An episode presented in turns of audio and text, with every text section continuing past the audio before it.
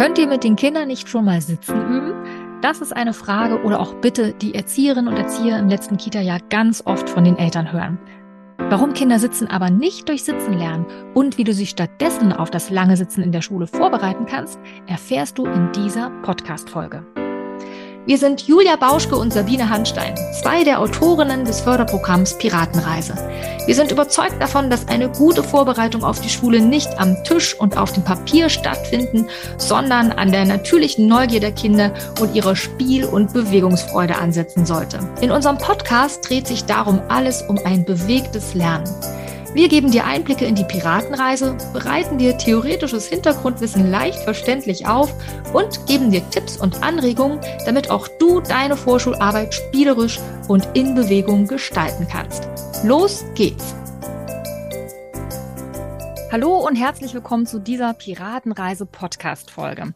Wir haben uns gedacht, wir sprechen heute mal über ein Thema, das viele Erzieherinnen und Erzieher im letzten Kita-Jahr beschäftigt. Zumindest bekommen wir ziemlich oft E-Mails von euch, in denen ihr uns fragt, ja, wie ist denn das eigentlich mit dem Thema Sitzen? Also wir haben zum Beispiel neulich eine E-Mail bekommen von Anne-Rose, die hat geschrieben, sie findet das eigentlich total toll mit diesem Lernen in Bewegung im letzten Kita-Jahr. Aber ihre Leitung erwartet auch von ihr oder sagt, ja, es ist ja auch Aufgabe des Kindergartens, die Kinder auf die schulische Situation vorzubereiten. Und damit meint sie eben darauf, vorzubereiten, dass sie in der Schule am Tisch und auf dem Stuhl sitzen bleiben sollen. Ja. Und dieses Thema Sitzen, könnt ihr denn nicht schon mal mit den Kindern sitzen üben? Ist ja auch ein Thema, was die Eltern besonders beschäftigt. Das kennst du bestimmt auch, dass sie gerade so im letzten Kita-Jahr fragen, könnt ihr nicht mit den Kindern schon mal ein bisschen sitzen üben? Darum gibt es heute mal eine eigene Podcast-Folge zu diesem Thema, das ja immer wieder ein bisschen kontrovers sozusagen diskutiert wird. Und wir dachten, wir gucken uns das mal ein bisschen genauer an und schauen uns mal an, was es eigentlich genauso braucht fürs Sitzen, damit Kinder ruhig sitzen bleiben können auf dem Stuhl und wie man das fördern kann, dass sie das dann auch schaffen. Und zum Schluss werden wir dir auf jeden Fall auch noch ein paar Tipps geben, was du tun kannst oder beziehungsweise was du empfehlen kannst, wenn Kindern das auch besonders schwer fällt, mal ein bisschen ruhig zu sitzen auf einem Stuhl. Darum geht es heute. Julia, steig du doch mal ein als Ergotherapeutin, bist du ja Profi für dieses Thema. Was braucht man denn eigentlich, um gut und länger sitzen zu können? Ja, da könnte man natürlich denken, oh, ist doch eigentlich ganz einfach, ist doch so schön gemütlich zu sitzen, aber nix da. Zum Sitzen brauche ich erstmal wirklich einen Körper, den ich auch gut ansteuern kann. Ja, es bringt mir ja nichts, wenn ich mich selber nicht gut spüre, weil dann spüre ich nämlich auch nicht, wo ich da gerade sitze, ob ich aufrecht sitze. Ja, also wie ist mein Körper im Raum? Also ich muss meinen Körper schon ziemlich gut selber spüren können. Also meine, meine, meine Pobacken, meine Beine, meine Füße, meinen Rücken muss ich gut spüren können und vor allem muss ich den auch gut halten können. Ja, also ich brauche eine gute Muskelspannung, einen Tonus, würden wir sagen, um auch auf dem Stuhl nicht runter zu rutschen. Ja, also wie so ein nasser Sack sich raufzusetzen und dann runter zu rutschen. Auch das kennen wir alle. Ja, auch das kennen wir von Kindern, das kennen wir von uns selber, wenn wir sehr müde sind und nicht mehr so die Kraft im Körper haben, dass wir dann so ein bisschen vom Stuhl runterrutschen. Aber das ist ja nicht das Sitzen, was wir meinen, um wirklich gut lernen zu können, sondern wenn ich mir so vorstelle, wie, ja, wie man gut in Anführungsstrichen sitzt, dann ist das eben aufrecht am Tisch, auf dem Stuhl, beide Füße möglichst auf dem Boden und den Kopf relativ aufrecht. Und das kann ich eben ja nur hinbekommen, eben, wie ich es schon gesagt habe, wenn ich meinen Körper selber gut spüre, ihn gut ansteuern kann. Das geht eben nur, wenn ich spüre, wo bin ich denn hier eigentlich im Raum und wenn ich auch entsprechend die Muskulatur ähm, aufgebaut habe, um auch wirklich aufrecht zu sitzen. Mir ist da übrigens noch ein Bild eingefallen, gerade eben die Babys zum Beispiel, ja, die können ja am Anfang überhaupt noch nicht sitzen, weil die einfach noch gar nicht die Muskulatur dafür ausgebildet haben. Sie haben natürlich die Muskeln, aber die müssen ja erst gekräftigt werden. Das machen die, indem die auf dem Rücken liegen, ihre Beinchen ranziehen, ihren Kopf hin und her drehen, ja, also erste Körpererfahrungen machen.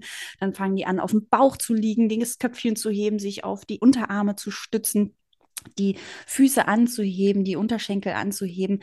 Ja, also machen da erste Sportübungen, wirklich Kräftigungsübungen. Wir können die da noch nicht hinsetzen, weil die ganze Rumpfmuskulatur ja noch gar nicht stark genug ist. Das heißt, die Babys machen es eigentlich genau richtig. Die fangen schon an mit ihrem Sportprogramm in den ersten Lebensmonaten, um ihren Körper zu spüren, anzusteuern und dann eben auch die entsprechende Muskulatur aufzubauen, um dann irgendwann mit ein paar Lebensmonaten, ja ganz unterschiedlich, es wirklich auch zu schaffen, sich ins Sitzen hochzustützen und dann eben auch frei sitzen zu können. Ja, also dafür brauche ich schon echt eine starke Rumpfmuskulatur, um mich da auch gut halten zu können. Das finde ich ist nochmal ein ganz schönes Bild, um sich das zu verdeutlichen, dass Sitzen eben nicht einfach nur Sitzen ist, sondern dass da echt viel Kraft dazu gehört, viel Eigenwahrnehmung, viel ähm, Eigensteuerung auch.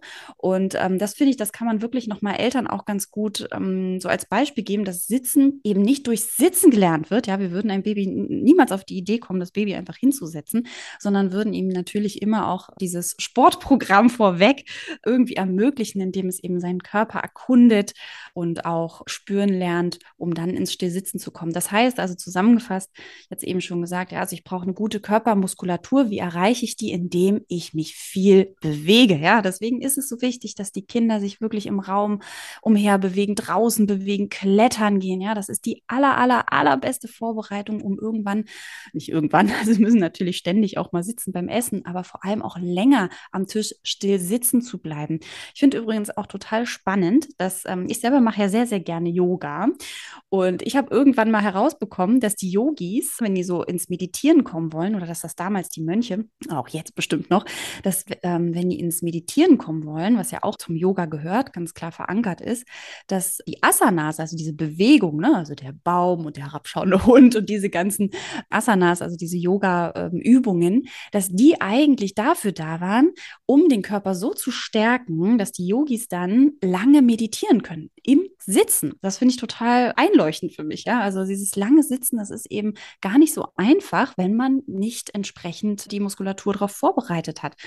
Und ähm, genau, das macht es für mich auch nochmal so eindrücklich, ja, dass eigentlich Bewegung immer der erste Schritt ist, den Körper zu erkunden, sich selber zu erspüren, um dann in, äh, in dieses lange Sitzen auch reinzukommen. Das kennen die Kinder ja gar nicht so sehr, ne? Also im Kita-Alltag und auch zu Hause, da ist mal die Essenssituation vielleicht, die auch ein bisschen länger mal dauern kann, ja. Aber wie oft ist es doch, dass die Kinder dann früher aufstehen wollen, auch zu Recht, ja. Es ist ähm, eben gar nicht so einfach, so lange sitzen zu bleiben. Wir Erwachsenen kennen das sicherlich auch, ja, wenn wir so mal länger auf der Couch äh, sitzen oder im Kinosessel äh, sitzen, weil da irgendwie ein spannender Film läuft, Irgendwann werden wir auch unruhig und müssen uns bewegen oder mal das Bein überschlagen oder doch mal auf die andere Pobacke ein bisschen drüber rutschen äh, oder die Füße unter den Po, ja, so ein bisschen ähm, kniend quasi auf dem, auf dem Sofa sitzen, im Schneidersitz. Also wir ändern ständig auch unsere Position beim Sitzen, weil wir auch dadurch immer wieder Informationen über unseren Körper bekommen. Ja, dieses ganz still sitzen und sich nicht zu bewegen, das ist für den Körper gar nicht so einfach, weil er bekommt in der Situation ja wenig Input. Ich kriege ja Input auch von außen, dadurch, dass ich spüre, wie die Couch sich anfühlt oder wie der Druck von der Lehne vielleicht auf meinen, auf meinen Rücken ausgeübt wird. Ja, das sind ja immer, ist ja auch ein Reiz, der da kommt und den mein Körper immer wieder verarbeitet. Wenn sich da mhm. nichts verändert, dann, ähm, ja, dann ist das für den Körper so, äh, hm, wo bin ich denn hier? Ach, ich bewege mich mal, okay, und dann kriege ich wieder Input. Ich finde, auch generell Sitzen ist wirklich, also das darf man wirklich nicht verkennen. Ja, es ist eigentlich die Königsdisziplin an Bewegung, weil eigentlich bewegen wir uns ja immer ein Stück. Ja, also Sitzen ist ja nicht, dass wir nichts machen, sondern eigentlich ist es Bewegung, nur ganz, ganz langsam. Ja, weil ähm, im Prinzip bewegen wir uns natürlich immer irgendwie. Es ist immer Spannung natürlich auch im Körper, wenn wir sitzen, auch wenn wir uns so ein bisschen anlümmeln. Genau, also das finde ich, sind auch wirklich gute Argumente, die man auch Eltern immer wieder nochmal bringen kann, ja, dass es nichts bringt, mit den Kindern still sitzen zu üben am Tisch, damit sie dann in der Schule lang still sitzen können, sondern es bringt wirklich ganz stark was, die Kinder rauszubringen, zum Klettern zu bringen, ins Bewegen, sich selber zu spüren, sich zu dehnen, zu stretchen, in alle Himmelsrichtungen Richtung, ja, damit sie wirklich eine gute Muskulatur aufbauen können. Das finde ich wirklich nochmal ganz, ganz wichtig und äh, gute Argumente auch für Eltern, dass die das auch gut verstehen können, warum es eben ja viel wichtiger ist, nach draußen zu gehen und sich zu bewegen. Hm. Ich würde gerne auf einen Punkt nochmal zurückkommen, den du mhm. gerade genannt hast, den ich ganz wichtig finde. Du hast nämlich einmal gesagt, wenn wir uns bewegen, dann bekommen wir ja mehr Input von außen. Ne? Also wir spüren, wie fühlt sich mein Untergrund an? Ja, wo sitze ich denn da genau. eigentlich mit meinem Po drauf? Aber ich finde es auch wichtig noch zu bedenken, dass wir in der Bewegung ja auch mehr Input von innen bekommen. Denn wir Richtig. haben ja dieses faszinierende Wahrnehmungssystem, die Tiefensensibilität. Ne? Also die wird auch manchmal propriozeptives System genannt oder kinästhetisches System. Ja, im kinästhetischen Wort, da steckt ja schon die Bewegung drin. Und das ist ja ein Wahrnehmungssystem, das ist super spannend, weil es eben keine Reize von außen aufnimmt, wow. sondern von von innen und zwar über Bewegung an unseren Muskeln und an den Gelenken, weil diese Propriozeptoren, ja, das sind so besondere Rezeptoren im Inneren unseres Körpers, die sitzen eben an den Muskeln, an den Gelenken, zum Teil auch an Knochen und Sehnen, ja, und die informieren uns darüber, beziehungsweise unser Gehirn darüber, wie wir uns eben bewegen. Also ob jetzt äh, unser Arm gestreckt ist oder gebeugt, ob die Faust geballt ist oder nicht, ja. Also dieses System gibt uns ganz viele Informationen darüber, wie wir gerade mit unserem Körper verfasst sind. Wenn wir uns aber eben nicht bewegen, bekommen diese Propriozeptoren keinen Input, ja. Und das ist dann so ein bisschen wie ähm, im Nirgendwo zu sein, ja. Also man, man spürt dann einfach nichts. Und das ist ja auch genau das, was wir tun, wenn wir irgendwie so abschlafen und irgendwie müde werden oder äh, unser Arm zum Beispiel einschläft, ja. Also was machen wir? Wir bewegen uns. Das hat natürlich jetzt auch was damit zu tun, dass dann die Durchblutung da gerade nicht da ist und dann, ja klar, muss man sich bewegen. Aber es geht auch darum, dann über die Bewegung an den Muskeln und an den Gelenken wieder Informationen zu erhalten und was zu spüren. Das heißt, Bewegung gibt uns Informationen über uns selbst und hilft uns, uns zu spüren. Und da kannst du selber auch mal das Experiment machen. Julia hat das schon öfter so beschrieben. Ich versuche jetzt mal, Julia, kannst mich gleich korrigieren. Also, du schaffst das schon. die den Eltern immer wieder erzählst und die ich auch echt super finde. Stell dir doch mal vor, oder jetzt gerade, wenn du hier sitzt vielleicht, vielleicht läufst du auch beim Podcast, aber stellen wir uns mal vor, du sitzt gerade und hast wahrscheinlich, wie das so meistens ist beim Sitzen, beide Füße nicht unbedingt genau auf der gleichen Höhe. Schließ doch mal die Augen und versuch mal zu spüren, welcher von deinen beiden Füßen ist denn vielleicht so ein Stückchen weiter vorne. Wenn du dich gerade vorher schon gut aktiviert und bewegt hast, kannst du das wahrscheinlich gut sagen. Aber je länger du ruhig sitzt, desto schwieriger wird das sein zu sagen, welcher Fuß hier gerade vorne ist oder welches Bein jetzt hier oben überschlagen ist. Ja? Das heißt, wir brauchen einfach Bewegung, um uns gut wahrzunehmen. Also nicht nur zur Aktivierung für äh, unser Gehirn, auch ein wichtiger Punkt, komme ich auch gern gleich nochmal dazu, aber eben auch wirklich, um uns zu spüren. Das heißt, wenn Kinder auf dem Stuhl rumzappeln, dann ist das auch auf eine Art so eine Überlebensstrategie, ja, mhm. um sich um zu spüren, um eben nicht vom Stuhl runterzurutschen. Und das beschreiben ganz viele Lehrkräfte. Ich gebe ja auch immer wieder Workshops für Lehrkräfte und die, die nicken da immer, wenn ich sage, na, ihr kennt doch bestimmt auch Kinder, ne, die so in der ersten Stunde schon so den Kopf aufgestützt haben, in der zweiten hängen sie schon halb auf dem Tisch und in der dritten rutschen sie schon vom Stuhl. Ja, das passiert wirklich. Es gibt Kinder, die fallen dann einfach vom Stuhl.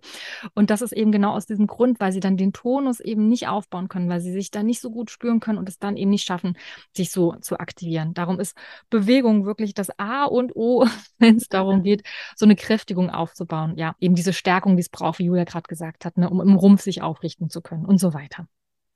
Ich finde, es lohnt sich auf jeden Fall mal diese Selbsterfahrung zu machen. Du hast es ja eben schon gesagt, Sabine, einerseits selber mal reinzuspüren, also wenn man wirklich mal fünf Minuten so sitzt, ja, und dann mal reinspürt, ja, wo ist denn jetzt mein Fuß? Ja, ist der linke weiter vorne oder der rechte weiter vorne?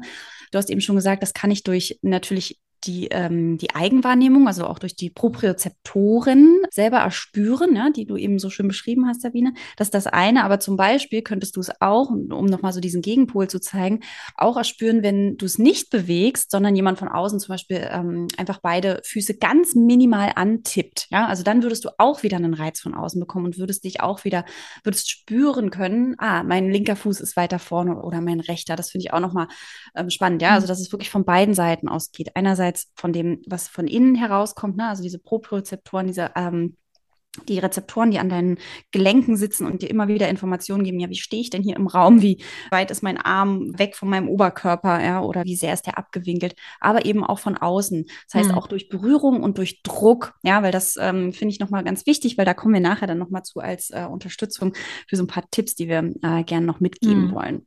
Und ich finde tatsächlich, also wie du es auch gerade nochmal formuliert hast, ne, also es ist sozusagen ein gleichzeitiges von innen und von außen sich Input mhm. holen über Bewegung. Ja? Also Bewegung bringt uns in Kontakt mit unserer Umwelt und mit uns selbst. Und mhm. über diesen Kontakt mit der Umwelt bekommen wir auch wiederum Informationen über uns selbst. Ja? Also Bewegung ist einfach total wichtig, damit wir Informationen bekommen über uns selbst und wie ist unser Körper verfasst, wie lang ist meine Schrittlänge. Ja, das alles kann ich ja quasi nur über Bewegung erfahren, weil ich in meiner Umwelt agiere, irgendwo anstoße, wo ausweichen muss und so weiter. Das heißt, Bewegung ist einfach total wichtig, auch letztlich dann, um ein gutes Körperbild, ein gutes Körperschema von sich aufzubauen, ja, eine gute Eigenwahrnehmung zu entwickeln. Darum ist überall da, wo es Kinder gibt, die, die ja sich eben nicht so gut spüren, immer die Empfehlung der Ergotherapeutinnen und Ergotherapeuten, ja. sich zu bewegen. Gehen Sie raus mit Ihrem Kind, klettern Sie, toben Sie, rangeln Sie zu Hause, raufen Sie, machen Sie Massagen. Ne? Das sind dann immer so die Tipps, die da den Eltern gegeben werden. Und in der Ergotherapie wird ja dann letztlich auch ganz, ganz viel in Bewegung gemacht. Ich würde gerne auf einen Punkt noch eingehen, der auch bei den Lehrkräften immer wieder so ganz ähm, so ein brisantes Thema ist, nämlich das Thema Kippeln. das kennst du vielleicht jetzt auch schon in der Kita, obwohl das da oft noch nicht so äh, nötig ist, weil die Kinder ja viel Möglichkeiten haben, sich zu bewegen. Aber gerade so im Unterricht haben Lehrerinnen und Lehrer natürlich oft die Situation, dass Kinder sich eben nicht so viel bewegen können und dann anfangen zu kippeln. Und vielleicht kennst du das auch so aus deiner eigenen Schulerfahrung, ja, diesen Satz so, hör auf zu kippeln. Mhm. Lass das doch mal.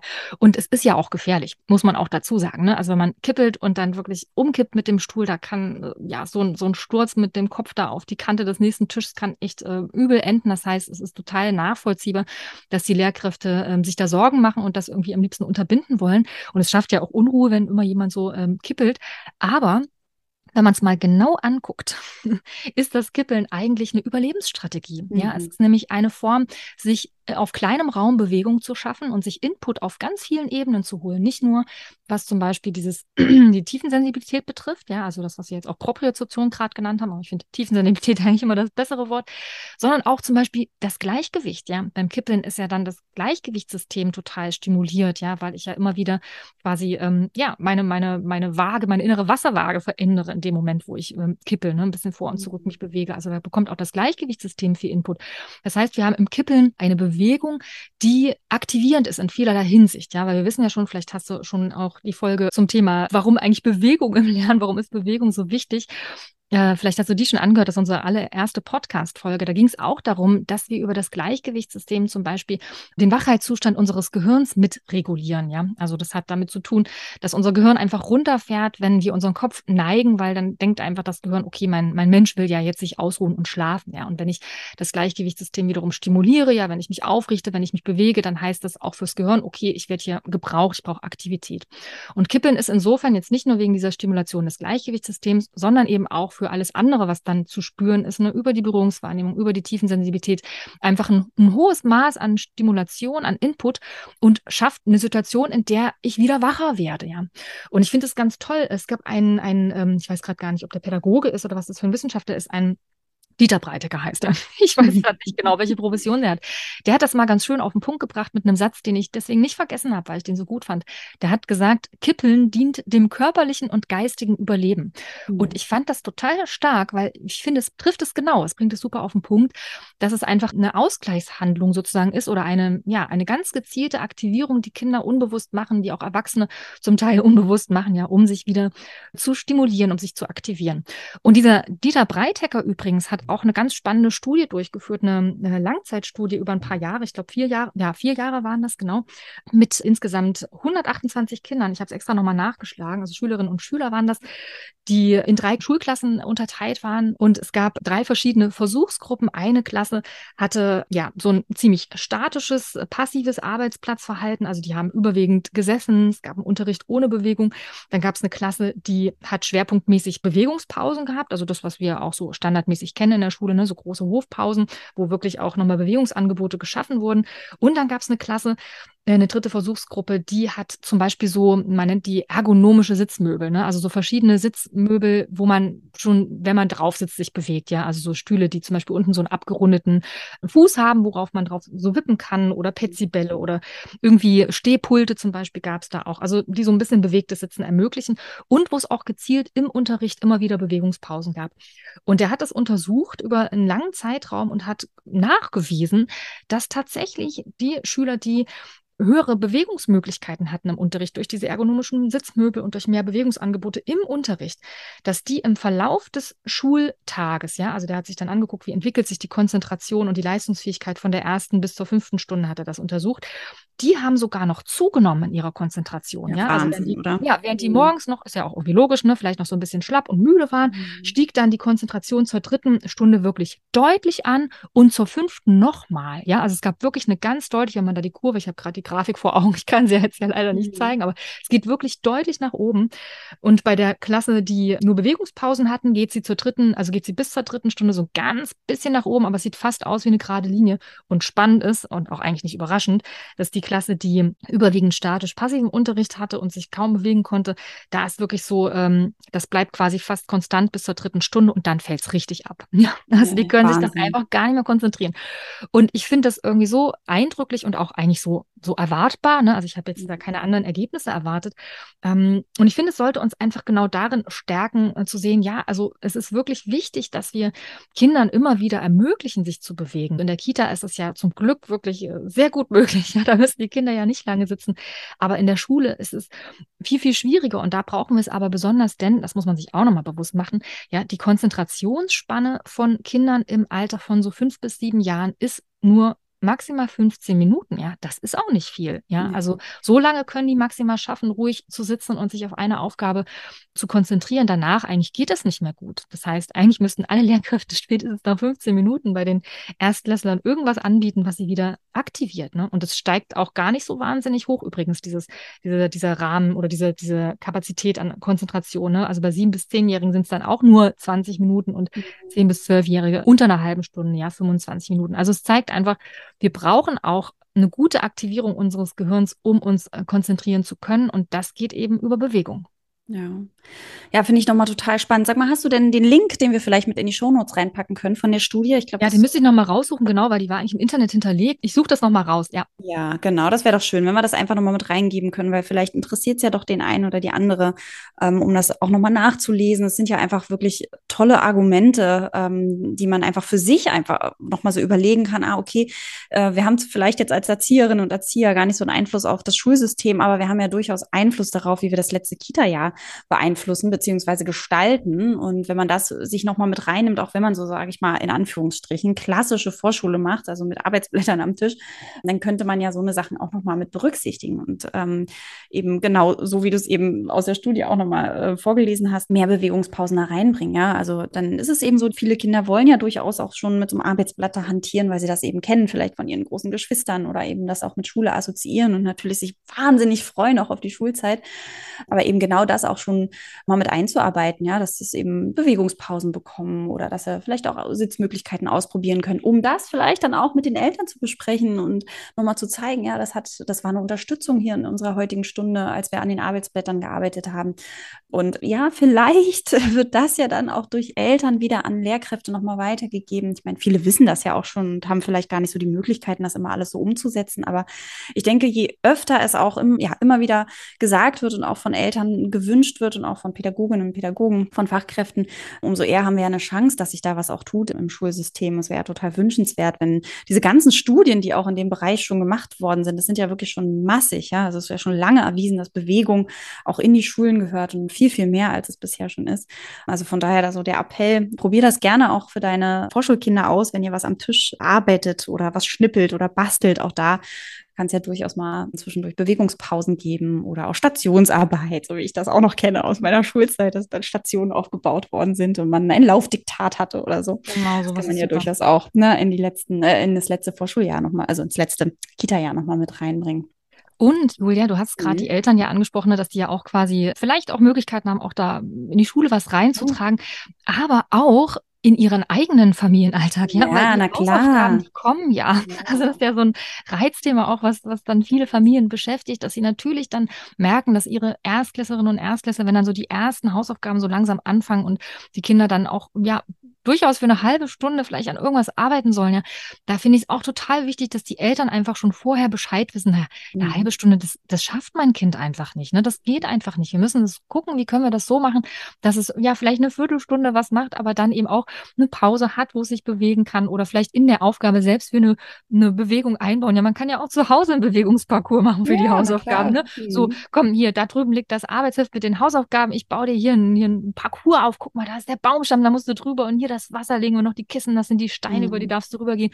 Und dann läufst du darüber und schreibst einen Satz, kommst zurück, holst dir den nächsten ab und gehst wieder hin oder so. Ne? Also genau. das kann man ja auch in die Hausaufgabensituation mit einbauen. Also ich finde einfach, dass auch Eltern wichtige Informationen brauchen, die ihrem Kind helfen, sowas gut zu bewältigen. Und die Eltern können es ja nicht von sich aus wissen. Ja, also wir sind, äh, wenn wir in der Kita mit ihnen Elternabend machen, wir sind genau die, die ihnen das sagen können, die ihnen das veranschaulichen können. Ja, also du kannst ja auch bei einem Elternabend mal genau diese Selbsterfahrung den Eltern vorschlagen. Ne? Machen Sie doch mal die Augen zu und spüren Sie mal in sich rein. Welcher Fuß steht denn weiter vorne? Können Sie das denn sagen? Ja, das ist ja total spannend, wenn die Eltern das an sich selbst wahrnehmen, dass es eben nicht so einfach ist, wenn man sich nicht bewegt. Oder auch bei so einem Elternabend dass sie nach einer Weile einfach dann das Bein mal in die andere Richtung überschlagen oder jeder mal so ein bisschen rumzappelt.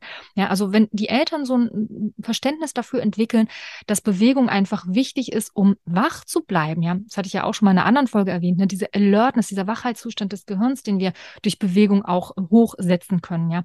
Das müssen Eltern erstmal hören von uns. Sie müssen es am besten auch am eigenen Leib erfahren und dann kriegen sie da auch ein Verständnis dafür. Ja. Dann kann man also eben einfach gute Tipps mitgeben. Ne? Hm? Genau, ich denke, da, ja, ich wollte bloß gleich den Schwenk machen, weil ich, also ich meine, das ist ja, und das haben wir uns also auf die Fahnen geschrieben, auch die Eltern mit ins Boot zu holen. Ich wollte da bloß nochmal unser Webinar zum Haus der Schulfähigkeit erwähnen, weil da geben wir ja auch schon ganz, ganz viele Tipps oder einige Tipps auf jeden Fall, warum es sich lohnt, wirklich die Eltern mit ins Boot zu holen, haben auch ein Spiel parat. Also von daher, schau gerne mal auf unserer Internetseite vorbei. Da haben wir ein Webinar für dich hinterlegt zum Haus der Schulfähigkeit. Und da kannst du gerne mal reinschauen. Da ist nämlich auch ein Mini-Workbook mit dabei und eben auch ein Spiel, was man wunderbar auch mit Eltern auf dem Elternabend spielen kann. Das wollte ich bloß hier an der Stelle mhm. nochmal erwähnen. Wir haben es auch in die Show Notes verlinkt, sodass du dir da gleich einen Termin auch raussuchen kannst. Genau. Aber wir hatten ja noch ein paar Tipps, die wir mitgeben wollten aus unserem therapeutischen Fundus quasi, ne? Um, ähm, mhm. auch, ja, was, was man tun kann, um die Kinder auch zu unterstützen, wenn es eben doch darum geht, mal still zu sitzen. Ja, wir mhm. werden ja nicht drum rumkommen. Natürlich wird es Momente geben, wo die Kinder auch mal für längere Zeit am Tisch sitzen. Manchen Kindern fällt das leichter, manchen fällt das schwerer. Ja, auch das kennen wir, dass ein Kind vielleicht gerade mal fünf Minuten sitzen kann und beim Essen, es dauert manchmal nur mal ein bisschen länger und äh, wir sie ja da nicht festschnallen wollen, also um Gottes Willen und auch nicht immer wieder ermahnen wollen. Ja, das macht ja auch was mit den Kindern. Immer wieder, jetzt still, jetzt bleib doch mal sitzen. Ja, dabei können die Kinder teilweise wirklich nichts dafür, weil sie brauchen diesen Input, brauchen irgendwie einen Reiz, von dem wir vorhin schon gesprochen haben, damit es ihnen leichter fällt, damit sie sich wirklich spüren können und sich nicht immer wieder selber diesen Reiz holen können. Und wir arbeiten zum Beispiel in der Praxis häufig mit Gewichtssäckchen oder sogar mit Gewichtsdecken. Das heißt, das sind Säckchen, die schon also 500 Gramm, Kilo wiegen, aber auch mit Decken, die durchaus mal 4 Kilo oder 6 Kilogramm wiegen und die man den Kindern auf die Beine legen kann. Und das kann man einfach variieren beziehungsweise auch ausprobieren. Was tut den Kindern gut? Es gibt sogar mittlerweile, finde ich auch ganz toll, ähm, Kuscheltiere, die extra dafür angefertigt werden mit Gewicht drin. Das ist dann irgendwie entweder Reis drin oder Kirschkerne oder so ein Sand ist dann da drin, so ein Kiessand. Und der dann eben ein entsprechendes Gewicht hat, dann kann man das den Kindern auf den Schoß legen, auf die Oberschenkel. Und das gibt ja dann wieder einen Reiz von außen. Ja, es gibt einen Druck und das Kind spürt sich besser. Es kriegt einen Druck von oben auf die Beine. Und dadurch, dass die Oberschenkel ja mehr in den Untergrund, ich sag mal, gedrückt wird, ja, also kommt ja natürlich ein Druck auch ähm, drauf, so spürt es sich eben auch von der Unterseite der Oberschenkel viel mehr. Ja, und dann hat es nochmal eher eine Chance, Informationen auch so zu verarbeiten und sich eben nicht ständig bewegen zu müssen und mhm. kann dadurch dann unter Umständen auch ein bisschen länger sitzen bleiben. Es gibt übrigens auch was ganz Tolles, finde ich auch wunderbar, so eine Gewichtswesten, die sind natürlich alles ein bisschen teurer. Das ist jetzt auch eher für Kinder, die vielleicht wirklich auch von der sensorischen Reizverarbeitung Schwierigkeiten, Auffälligkeiten haben, ja, so einen erhöhten Förderbedarf nochmal in dem Bereich haben, was Wahrnehmung angeht. Aber auch das finde ich, wenn man mal so eine Gewichtsweste einfach da hat, um es auszuprobieren, lohnt sich das total, auch wenn die ein bisschen teurer teurer ist. Die ist dann so, die sieht wirklich aus wie so eine Weste, ja, und ein bisschen wie so eine Schwimmweste eigentlich. Und die hat eben auch Gewicht drin durch zum Beispiel auch so ein Kiessand ist das. Und ich glaube, die ist auch so zwei Kilo, drei Kilo kann variieren und die wird relativ eng auch an den Körper dran geschmiegt. Das Kind darf natürlich sagen, wie fest es das haben möchte, bis es es angenehm findet, ja. Und bleibt dann eben mit dieser Weste und gegebenenfalls noch mit so einer Decke auf, an dem Tisch sitzen und kann dann seine Arbeit machen oder kann dann seine Aufgaben machen oder kann was basteln oder was auch immer, vielleicht auch was essen.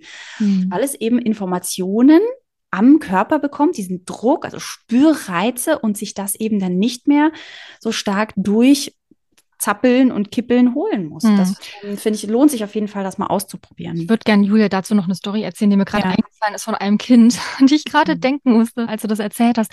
Und zwar, ich hatte mal ein Kind in der Piratengruppe, ein Vorschulkind, das in den Stunden immer einen unglaublichen Bewegungsdrang hatte. Also egal, wie wir irgendwie mal gesessen haben, wir sitzen ja auch immer mal wieder im, im Kreis, ne, wenn irgendein Spiel mal in Ruhe erklärt wird. Wir sind ja nicht nur in Bewegung der Piratenreise, wenn auch sehr viel, ja, aber mhm. in den Situationen, wo wir so zum Beispiel im Kreis saßen, um den Reifen und irgendwas gemacht haben, war das für dieses Kind wahnsinnig schwer. Und das hat sich immer wieder wirklich sehr stark zappelnd da bewegt, zum Teil auch gerollt, ja, was ja auch so ein Indiz ist, dass es sich da so Stimulation sucht im Gleichgewichtssystem.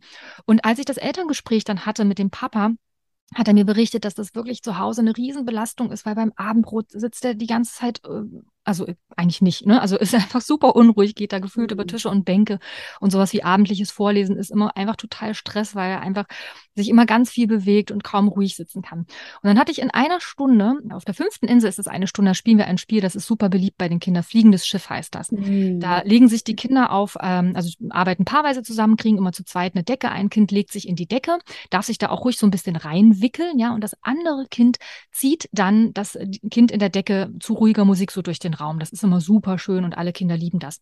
Und ich hatte in dieser einen Stunde, ähm, ging es in meiner Gruppe nicht ganz auf, sodass ich mit diesem einen Kind, was sich eben immer so viel bewegt hat und so unruhig war motorisch, ich das gezogen habe. Und das hat sich ziemlich schnell von sich aus so richtig eng eingewickelt in, in diese Decke, als wäre das wie so ein Kokon. Also hast wirklich nichts mehr gesehen.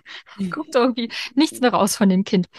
Und ich habe das dann da durch den Raum gezogen und es war so ruhig und so, ähm, ja, man hat richtig gemerkt, also als ich es dann da rausgepellt habe, hat es so ganz glücklich gelächelt. Ich weiß noch, dass ich noch ein Foto gemacht habe und gefragt habe, darf ich ein Foto von dir machen? Das sieht so gemütlich aus.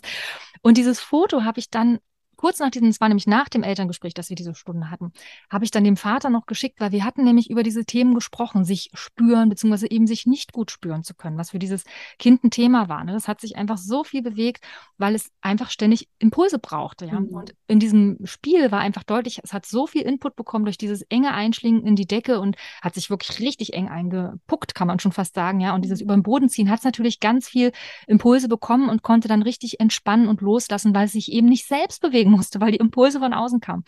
Und das habe ich dann dem Papa noch geschickt und der hat ein ganz warmes Dankeschön zurückgeschickt. Und ich habe nochmal den Tipp gegeben, ne? also das hatten wir im Elterngespräch auch schon besprochen, dass für dieses Kind eben gerade dieses Raufen und dieses wirklich intensiv kuscheln, ruhig auch mit viel Druck, ne, dass das total gut tut und vielleicht beim Lesen hilft, ne, wenn die sich einfach richtig doll festhalten. Und dann hat er mir auf dieses Foto geantwortet und gesagt, das war so hilfreich und dieses Lächeln da hätte ihn so berührt.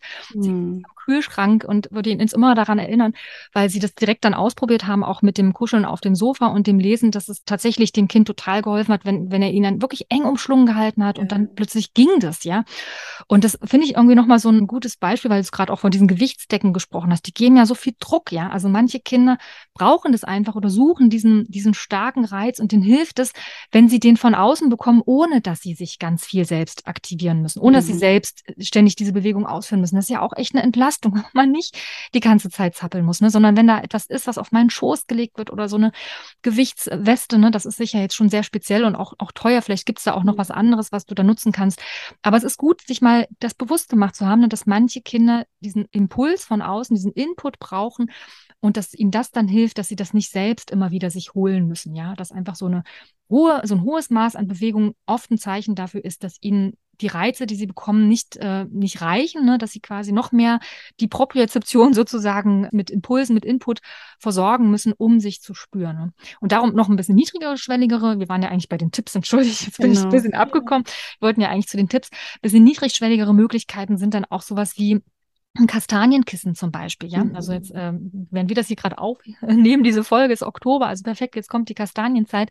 Ja, geh doch mal Kastanien sammeln, trocknet die gut, ja, das ist nochmal wichtig, damit sie nicht schimmeln dann im Kissenbezug und tu die in so einen Kissenbezug rein, denn wenn man sich dann darauf setzt, ne, kannst du dir ja vorstellen, dass das gibt viel Impulse, ja, da kriegt man sowohl in der Berührungswahrnehmung im Po, ja, als auch wirklich in den tieferen Muskeln gute Informationen, gute Spürinformationen.